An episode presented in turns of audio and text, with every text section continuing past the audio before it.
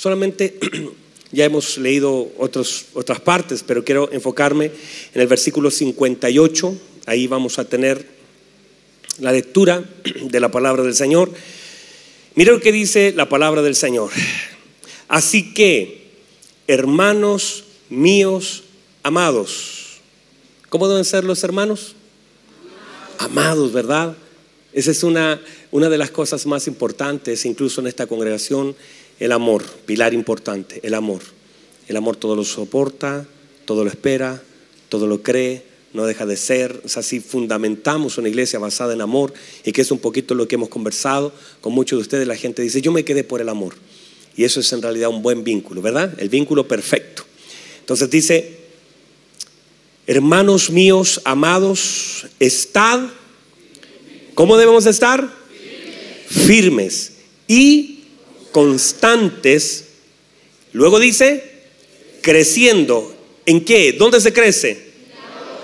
En la obra del Señor. ¿Y cuándo debo crecer? Siempre debo crecer, sabiendo que vuestro trabajo, ¿dónde? En el Señor no es en vano. Déjeme volver a leerlo para que se asiente en su corazón. Así que, hermanos míos amados, estad firmes y constantes, creciendo en la obra del Señor siempre, sabiendo que vuestro trabajo en el Señor no es en vano. Tome asiento, por favor, aguántese un ratito el calor y vamos a comenzar. Entonces, hemos establecido como principio base, y lo hemos repetido ya por 17 veces en los mensajes, que servir a Dios es una honra. Vamos, iglesia, servir a Dios es una honra.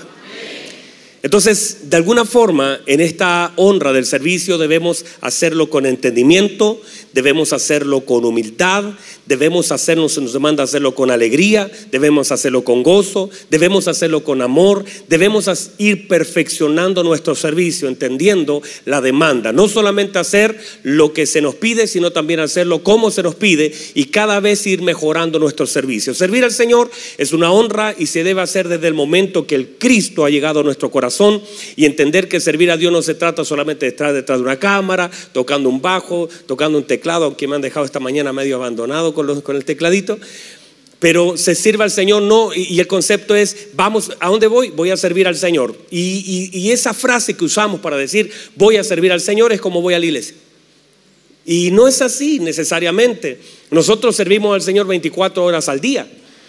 No puede ser que diga voy a servir al Señor y está dos horas aquí, luego se va, porque no es así. Nuestra vida es un servicio a Dios constante. Desde que Cristo nos dio vida juntamente con Él, ya comenzamos un servicio activo al Señor y todo lo que hacemos debe agradarle a Él y debe bendecir el cuerpo. Entonces, muchos, muchos, muchos reciben de Dios muchas cosas y nunca les sirven. Hemos estado estableciendo durante la mañana figuras que fueron que recibieron tanto del Señor, personas que recibieron tanto de Dios y finalmente nunca contribuyeron. ¿Cómo hacemos? Nosotros debemos tener conciencia de todo lo que hemos recibido del Señor debe ser usado también en el cuerpo. La Biblia establece que tendremos que dar cuenta delante del tribunal de Cristo de lo que hemos hecho en el cuerpo. En el cuerpo y en el cuerpo. Debemos tomar conciencia de que todo lo que hacemos, nosotros sea bueno y malo que hemos hecho en el cuerpo, tendremos un día que dar cuenta. Algunas personas, de alguna forma, van corrompiendo a veces su servicio sin darse cuenta, algunos sirven a Cristo sin Cristo. Y a veces sin darnos cuenta nos vamos desconectando porque pensamos que movimiento en la iglesia es servicio a Dios y a veces no es así. No, no porque nosotros veamos que la gente hace algo quiere decir que está conectada a Cristo. Mucha gente haciendo cosas está desconectada del Señor. Y esto hablo de predicadores, de pastores, de ministros, de músicos, de adoradores, de, de gente que está en las cámaras, sobre todo lo de las cámaras. Entender que a veces nosotros servimos a Cristo sin Cristo. Eso es un peligro. Mucha gente se desconecta del Señor en medio del servicio y uno no se da cuenta de esas cosas. Uno comienza a operar en un piloto automático, no se da cuenta y uno puede comenzar a fluir y la gente se equivoca porque viendo que hago algo, se asume que estás conectado con el Señor. Y a veces ni siquiera ya estamos sirviendo a Dios y uno de los peligros más grandes es desconectarse del servicio a Dios y comenzar a servirse a uno mismo. Y a veces pensar que mi servicio tiene que ver con un, lugar o una posición. Y a veces hay personas que buscan a través del servicio ganarse un lugar. Y eso es completamente equivocado. Por eso hay que comenzar a leer las motivaciones de las cosas que yo hago. ¿Por qué hago lo que hago? ¿Y cómo me afecta? Mire, cuando uno está... Eh, equivocado en la motivación, cualquier cosa, por cualquier cosa usted deja de servir. Una de las cosas que son la evidencia de una motivación equivocada es que cualquier cosa o cualquier problema en medio de lo que haces, los deja de hacer, lo sueltas con rapidez, porque la motivación es equivocada. Pero cuando tu motivación es el entendimiento, cuando tu motivación es la gratitud, tú no dejas de hacerlo. Aún así hayan situaciones, porque hemos establecido que una de las de las cosas importantes es que Dios forma nuestro carácter por medio del servicio. Y entender que si nosotros servimos por causa de Cristo a su congregación, no dejamos de servir por causa de la gente. O sea, no, yo sirvo al Señor, aún así me digan no. Un no para mí no, no, tiene que ver con que dejo de servir. Todos nosotros, mire, si fuera porque usted se me duerme a veces en una predicación, gracias a Dios que al apóstol Pablo se escribió que se le durmió uno. Ese se cayó y se murió. Así que que se me duerma a mí uno no hay problema. Pero si fuera porque usted me empieza a cabecear, digo, ay, yo no predico más en esta iglesia. No es así. Entender que por las cosas que suceden no dejo de hacer lo que tengo que hacer por causa de lo que vivo ni de lo que sucede delante de mis ojos. Es como que el Señor deja de predicar porque no lo honran en un lugar, deja de sanar porque no le agradecen. Eh, no entender que mi servicio al Señor no está condicionado a las estaciones de mi vida, a lo que vivo, a lo que sucede a mi alrededor. Yo sirvo al Señor por gratitud. Lo hago porque he sido llamado a servir. Y servir a Dios es una honra. Entonces debo aprender a identificar las motivaciones de mi corazón, sabiendo, el apóstol Pablo establece esto, sabiendo que nuestro trabajo no es en vano, solo que a veces no es visible. A veces no es visible para nosotros, pero no es en vano. Todo lo que hacemos a veces no es visible necesariamente. Lo que damos no es visible necesariamente. Lo que ayudamos no es necesariamente visible. A veces uno, uno a veces, a mí me ha pasado, me, me pasó un par de veces, mi esposa me ayudó mucho en eso con terapias psicológicas.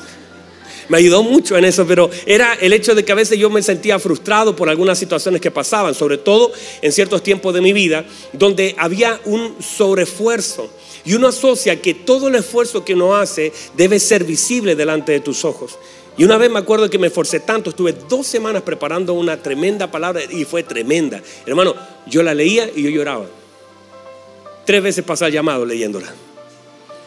Tremenda palabra. Y cuando la predico, eso fue mal, ¿verdad, amor? Y yo bajé con esa sonrisa, como queriendo decir, no, todo bien, pero dentro de mí yo no quería que nadie me saludara. Yo quería encerrarme rápido el auto e irme de ese lugar. Era eh, una cosa, ¿te acuerdas, Claudita? Tú estabas en, ese, en esa asamblea de jóvenes ahí en el sur donde nos quitaron antes, el, eh, eh, teníamos que entregar, me dijeron una hora, después media hora, después 15 minutos, y corrí, hice una ensalada de todo eso, no salió nada, teníamos que entregar, era un hotel que habíamos arrendado, eso salió una ensalada, llevé hasta un arca, hermano. Me conseguí un arca, me conseguí traje para que le pasearan el arca, era una cosa hermosa, se llamaba Transportador de su Gloria.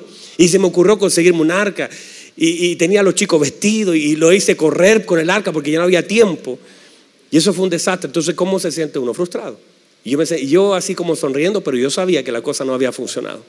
Entonces, a veces Dios tiene que tratar, a veces eh, por medio de nuestro servicio, también trabaja nuestra frustración. Lo hablamos, recuerdan ustedes con la montaña, que a veces la montaña, nosotros decimos, el diablo puso esa montaña, no, a veces Dios pone una montaña delante de ti para que también trabajes tu frustración, porque la montaña viene a frustrarte. Y en realidad yo entendí que la fe se manifiesta no cuando la montaña no, eh, se mueve, la fe se manifiesta cuando la montaña no se mueve y sigues creyendo y confiando en Dios.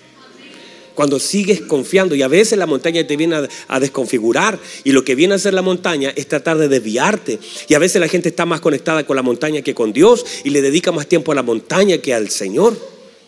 Entonces Dios pone una montaña delante de ti y a veces esa, montaña viene a trabajar tu, fe. Y el Señor dice, para lo que es importante para ti, a veces se vuelve irrelevante para mí. Para mí es importante que cuando estés orando no le abres a la montaña, perdona.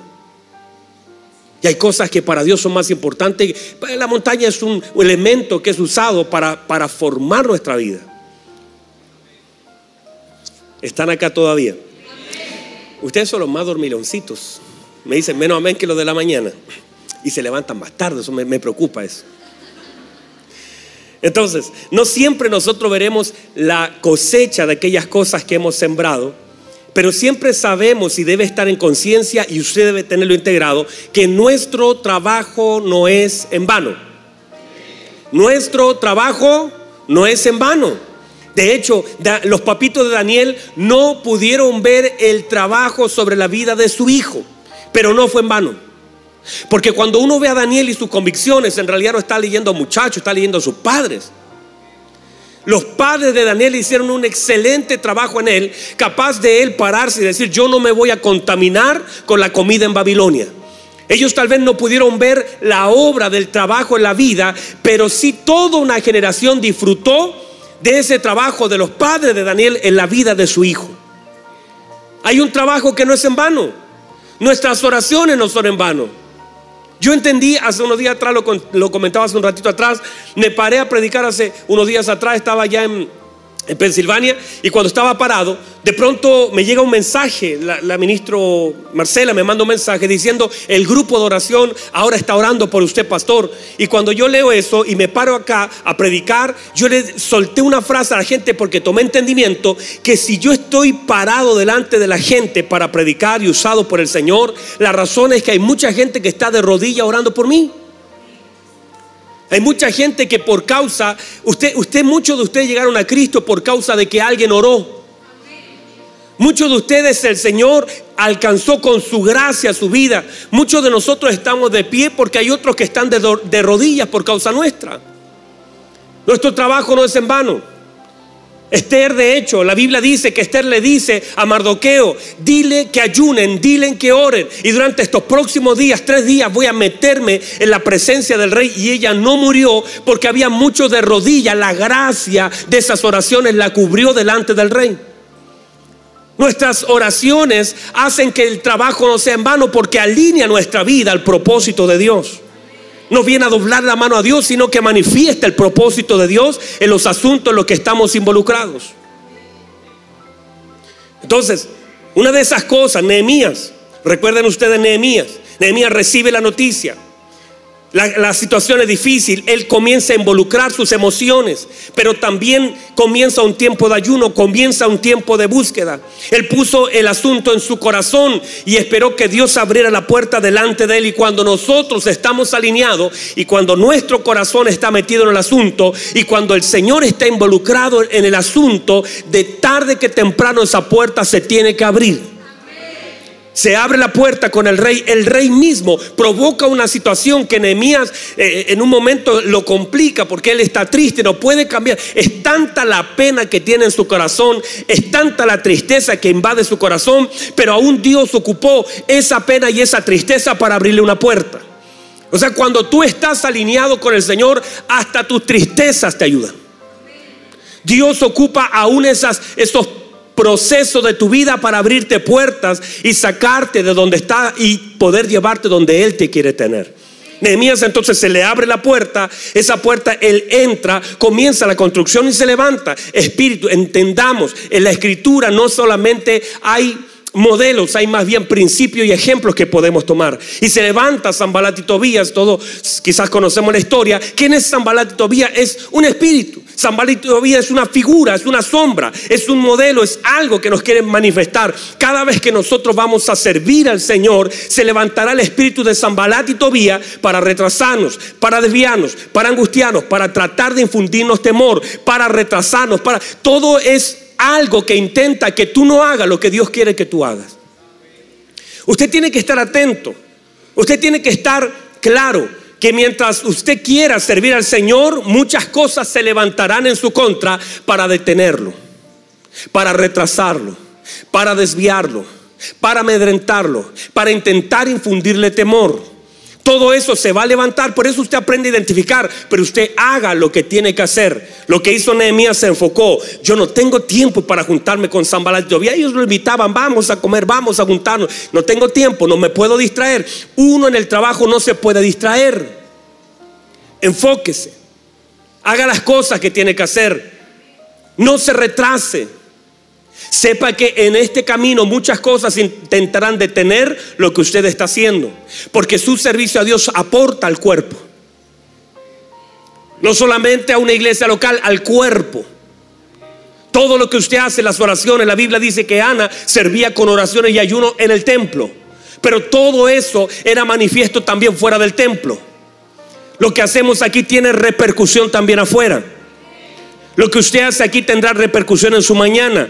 Todas las oraciones que levantamos delante del Señor tienen repercusión.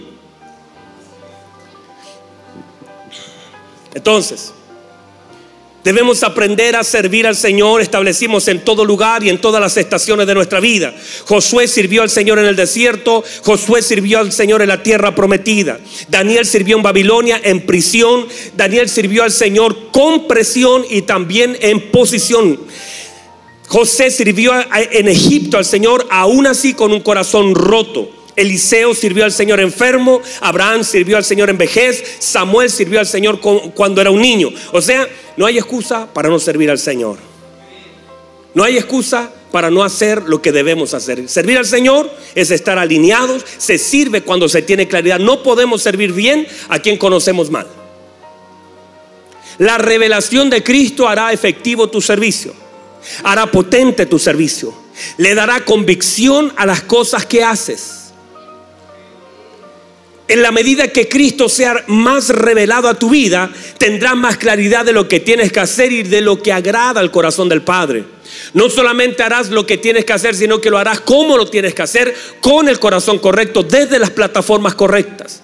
No se puede servir al Señor bajo la plataforma de la altivez. No se puede servir al Señor bajo la plataforma de la competencia o sobre la plataforma de la competencia. No se puede servir al Señor sobre la plataforma del orgullo, porque Dios se aparta, se separa. No podemos servir al Señor sin una consagración, sin conexión con la palabra. El día jueves hablábamos de la palabra, cómo nos corrige, cómo nos alinea otra vez. Entender que una de las formas como Dios va trabajando nuestro carácter, los procesos en nuestra vida son trabajados por el Señor para que nuestro servicio sea más efectivo. Tendremos que definir en algún momento a quién vamos a agradar. Si vamos a agradar a Dios, si vamos a agradar a los hombres o si nos vamos a agradar a nosotros mismos a través de lo que hacemos. ¿Cuál es la motivación real de las cosas que yo hago? ¿Dónde está Dios en este asunto? Mire que Dios le habla a sus iglesias en Apocalipsis y muchas veces tiene que confrontarlas, decirle, estás haciendo, reconozco tu esfuerzo, reconozco tu trabajo, pero tengo algo contra ti. Tú dejaste tu primer amor. A Sardi no ha hallado tus obras perfectas. Se le comienza a confrontar a la iglesia que hacía sacrificios, que hacía esfuerzo, pero delante de Dios habían cosas que no estaban bien, que no estaban alineadas. Uno tiene que evaluar su vida, uno tiene que pesar lo que hace en la vida. No somos nosotros solamente víctimas de las cosas que salen mal o de las cosas que hacemos o de las cosas que no hacemos, pero nosotros somos responsables de nuestros actos delante de Dios y nosotros debemos examinar las motivaciones de nuestro corazón y también aquellas cosas que suman. Usted no puede pasar toda la vida solamente sentado esperando que algo suceda. Usted tiene que tomar conciencia desde que el día que la presencia de Dios, la luz de Dios, la gloria de Dios vino a su vida desde ese día usted se transformó en un ente operativo del reino y que el Señor le ha plantado en diferentes lugares. Quizás tú puedas estar medio incómodo en tu trabajo, pero no quiere decir que esa incomodidad vaya a ser una excusa para no cumplir la obra de Dios en el lugar donde Él te ha señalado, ya sea de una cárcel como Pablo y Sila estaban al final de una celda, pero desde ese lugar levantaron alabanza y fueron útiles dentro de la cárcel con sus espaldas rotas, quizás siendo desechados, despreciados, juzgados injustamente,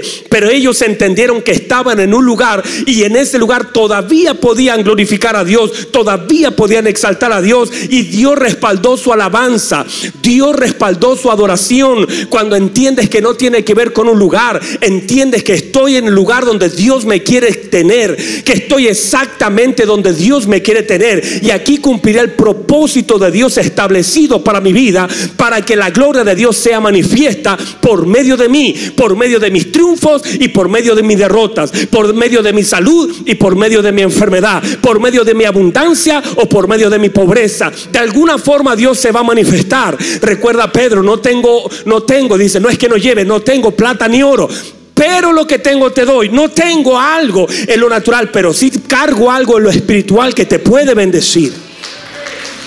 Por eso no podemos nosotros negarnos a hacer algo por causa de Cristo. Si estamos aquí parados delante de Dios es porque, y si usted está en ese trabajo, por muy, usted dice, ay pastor, que usted no conoce a mi jefa, no la conozco, pero conozco al Señor que te abrió la puerta. Y, y ese Señor te necesita en ese lugar. Y tú a través de manifestar la gloria de Cristo sirves al reino. La gente dice, no sé cómo soporta, no sé cómo aguanta ese jefe. Yo no lo podría. Hay gente que renunció porque no soportaba a tu jefe, pero tú lo puedes soportar. Es más, estás empecinado que el Señor te llevó a ese lugar para que la vida de ese jefe sea transformada. Porque si no eres tú quien va a ser, si tú eres el agente de Dios en ese lugar, fuiste insertado como José en la casa de Potifar, fuiste insertado como José en una celda para llevar luz. No puedes salir huyendo de donde el Señor te ha plantado. No puedes pedirle a Dios que te saque. Ay, Señor, sácame de este vecindario. Mira, mi vecino, mira, me está haciendo la vida imposible. Y tú entiendes, si vas a reclamar hasta que no entiendas que ese vecino no le es ajeno a Dios y que si estás allí tú eres la respuesta de Dios para ese vecino. Y aunque tu familia, ay pastor, usted no conoce a mi familia, no la conozco. Pero conozco al Señor que por su voluntad, por su gracia, por su misericordia te plantó en esa familia. Ay, pero me ¿qué importa si te abandonaron? Si usted sigue todo el tiempo lamentando por las cosas que pasaron en su vida, no le dará espacio a que la presencia de Dios haga lo que tenga que hacer en su vida, en su familia, en su casa. Quizás ellos no han sido de bendición para ti. Quizás ellos te han despreciado, te han, se han burlado de ti, tal vez te abandonaron, pero tú no vas a pagar de la misma forma. Tú eres el regalo de Dios para esa familia. Tú eres el plan de Dios para ellos. El, el Señor llegó a tu vida con un fin de alcanzar a esa familia que de otra forma estaba perdida. Pero tú eres la respuesta de Dios a esa familia. Puede ser que te despreciaron, te abandonaron, te abusaron, te violaron. Quizás gente te abusó y yo lo, y usted dice, ay pastor, pero qué fuerte está hablando. Estoy hablando porque el Señor marca una línea entre un antes y un después. Desde el momento que llegó a tu vida, el Señor dice, tú eres nueva criatura, las cosas viejas pasaron. He aquí todas son hechas nuevas y tú tienes que descansar y confiar en la palabra de Dios, que hay un un antes y un después. Claro, hay cosas que se hicieron sin Cristo, pero hasta las cicatrices más profundas de nuestra vida pueden ser usadas para manifestar la gloria de Dios sobre alguien. Así lo hace Jesús. Jesús resucita con las heridas en sus manos y en su costado. Y Tomás estaba allí y el Señor le dice, mete tu mano en la herida para que creas. Porque cuando nosotros hemos sido sanados, cuando el poder de Dios nos ha levantado, cuando el Señor, la Biblia dice que no solamente morimos, sino también resucitamos juntamente con Él. Y cuando resucitamos con Él, Jesús resucitó con las heridas. Y ahora Tomás podía meter la mano allí y ya no dolía. Las mismas heridas que lo mataron ahora servían como testimonio para glorificar, para que alguien que no creía ahora crea. Lo que te quiero decir es que Dios puede ocupar las heridas de tu vida para que alguien pueda creer. Y lo que antes te mató, ahora en Cristo que te ha levantado, puede ser el mayor testimonio de tu vida para que alguien pueda creer en medio de su incredulidad y tú le puedas decir, yo estaba muerto, yo no me podía levantar, yo estas heridas a mí me mataron, estaba tan muerto, pero vino el Señor y me levantó y ahora puedes tocar las heridas de mis manos. Ahora puedes mirar mi pasado. Yo estaba arruinado. Mi vida estaba, yo me quería suicidar. Yo no quería vivir, pero el Señor me resucitó juntamente con Él. Y ahora te puedo exponer mis heridas porque ya no me duelen. Y las heridas de hoy serán tu testimonio mañana.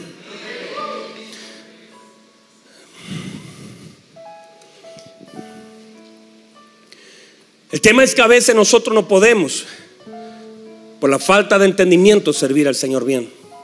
Y estamos constantemente reclamando por cosas que deberíamos estar agradeciendo. Y a veces justificamos, ah, no, ya, ya llegará el día, no llega, ya llegó. Estamos tarde. Bendigo la vida de, Luis, que está ahí en la puerta, usted lo puede ver. Hace unos días atrás estábamos allá en la en mentoría con él, con Luis, mi esposa, algunos hermanos. Entonces, Luis dice algo. Luis dice, yo lo único que le pido al Señor es que me alcance la vida para poder cumplir, para poder hacer. Le debo tanto al Señor. Y yo lo veía correr. Y es como cuando tú tienes gratitud en tu corazón, es como la desesperación de querer agradar. Luis decía, perdí tantos años y lamento haber llegado tan tarde al Evangelio. Y lo que me queda, se lo quiero dar al Señor con todo mi corazón. Eh, y hay un servicio como, hay un sentido de urgencia.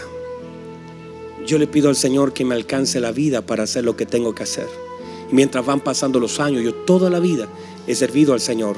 Lo serví con un acordeón, lo serví con mi padre en la calle, lo serví toda mi vida, predicando, levantando en los colegios lugares de adoración, en mis trabajos, levanté la municipalidad, levanté un lugar de adoración donde gente se convirtió al Señor, donde trabajé, levanté un altar.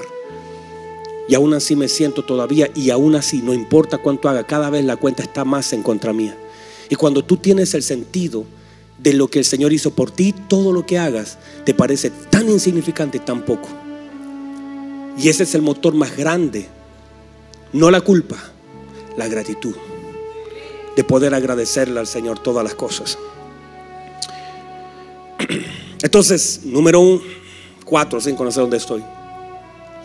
Es importante establecer, ya lo dijimos, que las estaciones de nuestra vida no pueden condicionar a Dios entender que nuestro trabajo no es en vano y todo lo que hacemos edificará el cuerpo de Cristo. Entender, importantísimo, que jamás debo ocupar mi boca como un enemigo de lo que Dios quiere hacer. Mi boca jamás será enemigo de mi vida.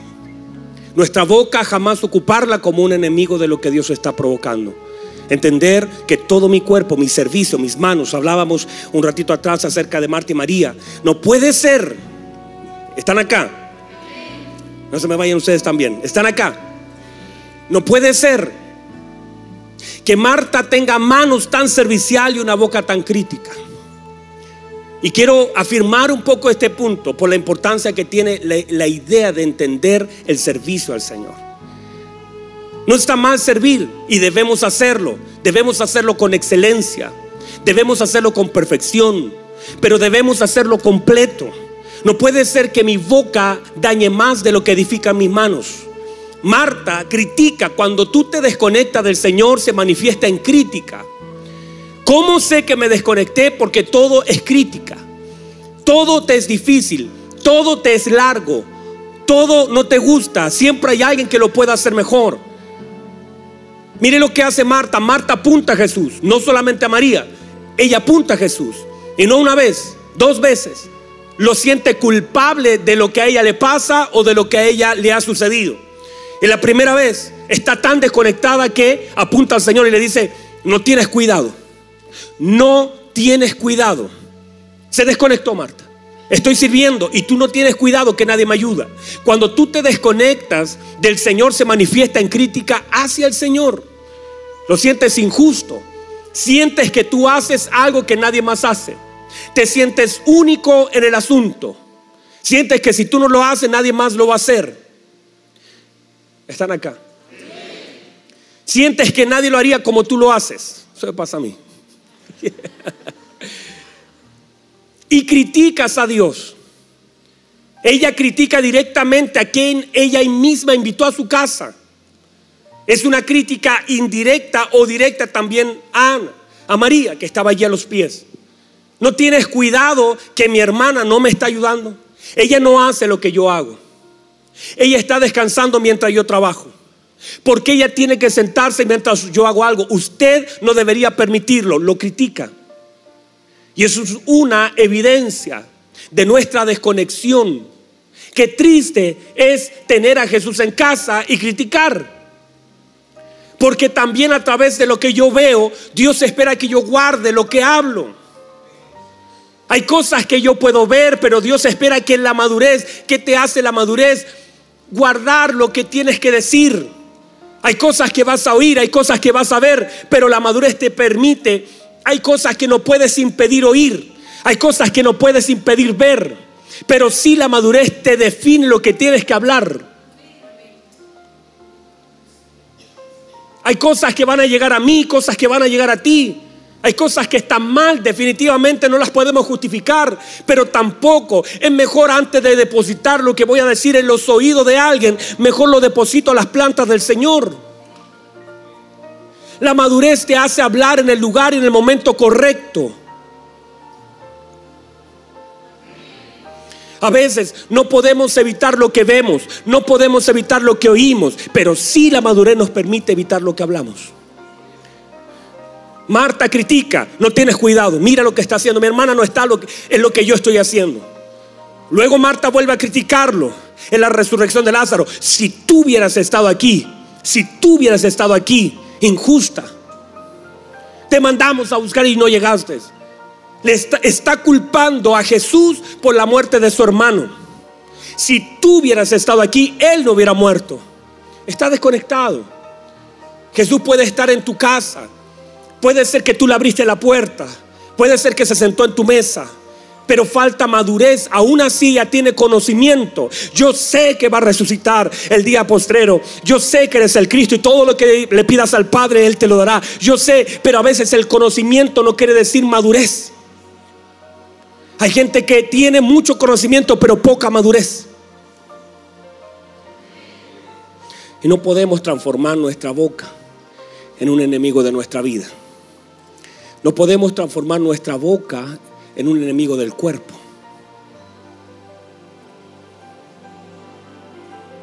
Están medio serios. Pero no podemos ocupar el recurso y la riqueza que el Señor nos dio en atacarnos. Por eso debemos cuidar.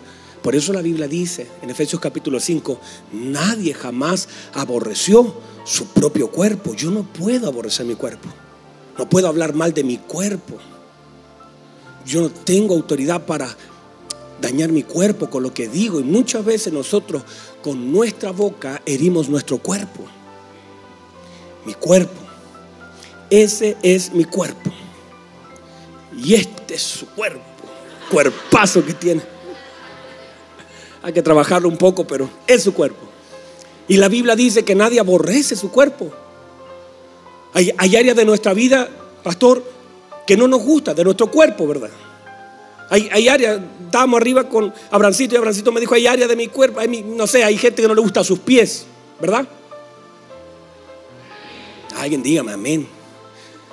Hay personas que no le gustan su oreja. Tengo un hermano que me dice, ay pastor, que me dejo el pelo largo porque mis orejas son muy grandes. O sea, quiere operar, qué cosa, hermano. Hay gente que hay, hay partes de tu cuerpo que no te gustan, ¿verdad? No, no, a usted le gusta su cuerpo, tan perfecto. Pero no porque no te guste, lo dejas de cuidar. Si te duele los pies, le das descanso, le das agua, le, compras unos zapatos cómodos. Lo cuidas, lo sustentas, le cortas la uña, no, no tienen dos metros tu uñas. No te gusta tu cuerpo, pero aún así lo cuida, ¿verdad?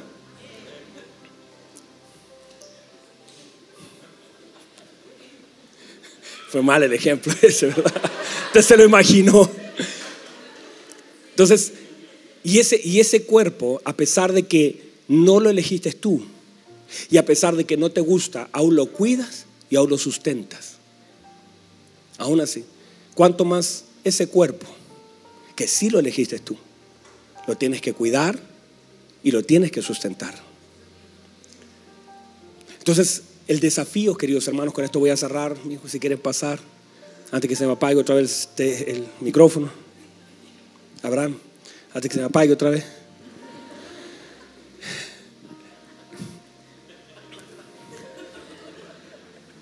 Importante esto, mis hermanos.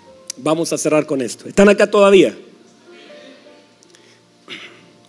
No podemos en nuestro servicio, en nuestro servicio al Señor, entendiendo nuestra vida como servicio al Señor, ocupar nuestra boca como enemigo. No, todo lo contrario. Hay una mujer, míreme por favor, estoy cerrando. Hay una mujer que decía y dice que ella hablaba para sí. Ella se iba repitiendo. Iba diciendo, si tan solo toco el borde de su manto. Ella iba hablando a sí misma.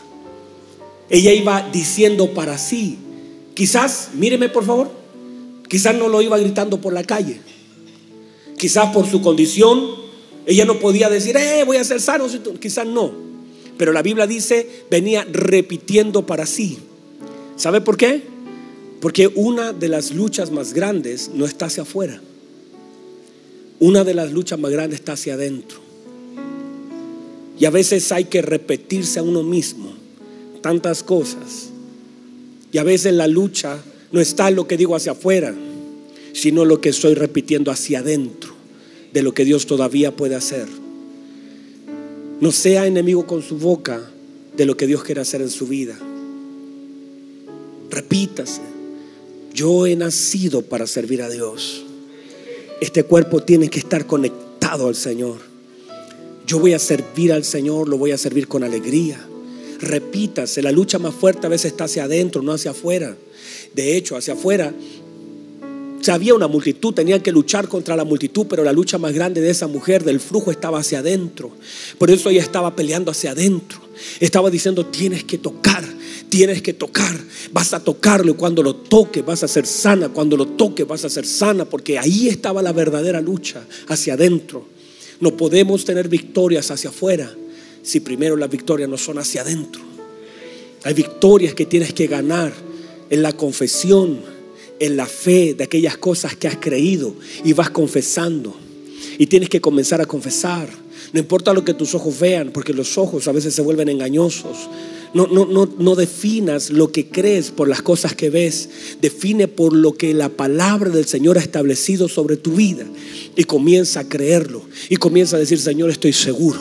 Yo estoy cierto. Nada me separa de tu amor, ni lo alto, ni lo bajo, ni lo profundo, ninguna cosa creada, ni lo porvenir. No, nada me separa de tu. Yo estoy cierto, estoy claro, Señor. Tú eres conmigo. La cosa fuera se ve difícil, veo una multitud, me alejan, pero por dentro tengo un desafío. Lo voy a tocar, lo voy a alcanzar. Seré libre. Este es el día que Dios ha hecho. Voy a cerrar mi tiempo, no voy a cerrar mi vida sin ver las promesas tuyas cumplidas sobre mi familia. Yo voy a ver tus promesas, voy a ver la gracia voy a ver la restitución, voy a ver aquellas cosas que tú me dijiste que harías. Te voy a servir en la enfermedad. Cuerpo, escúchame bien, le voy a servir a Dios en la enfermedad. Le voy a servir como un Eliseo. Él murió de la enfermedad que tenía, pero hasta el último día de su vida le sirvió a Dios. Voy a servir al Señor en la enfermedad.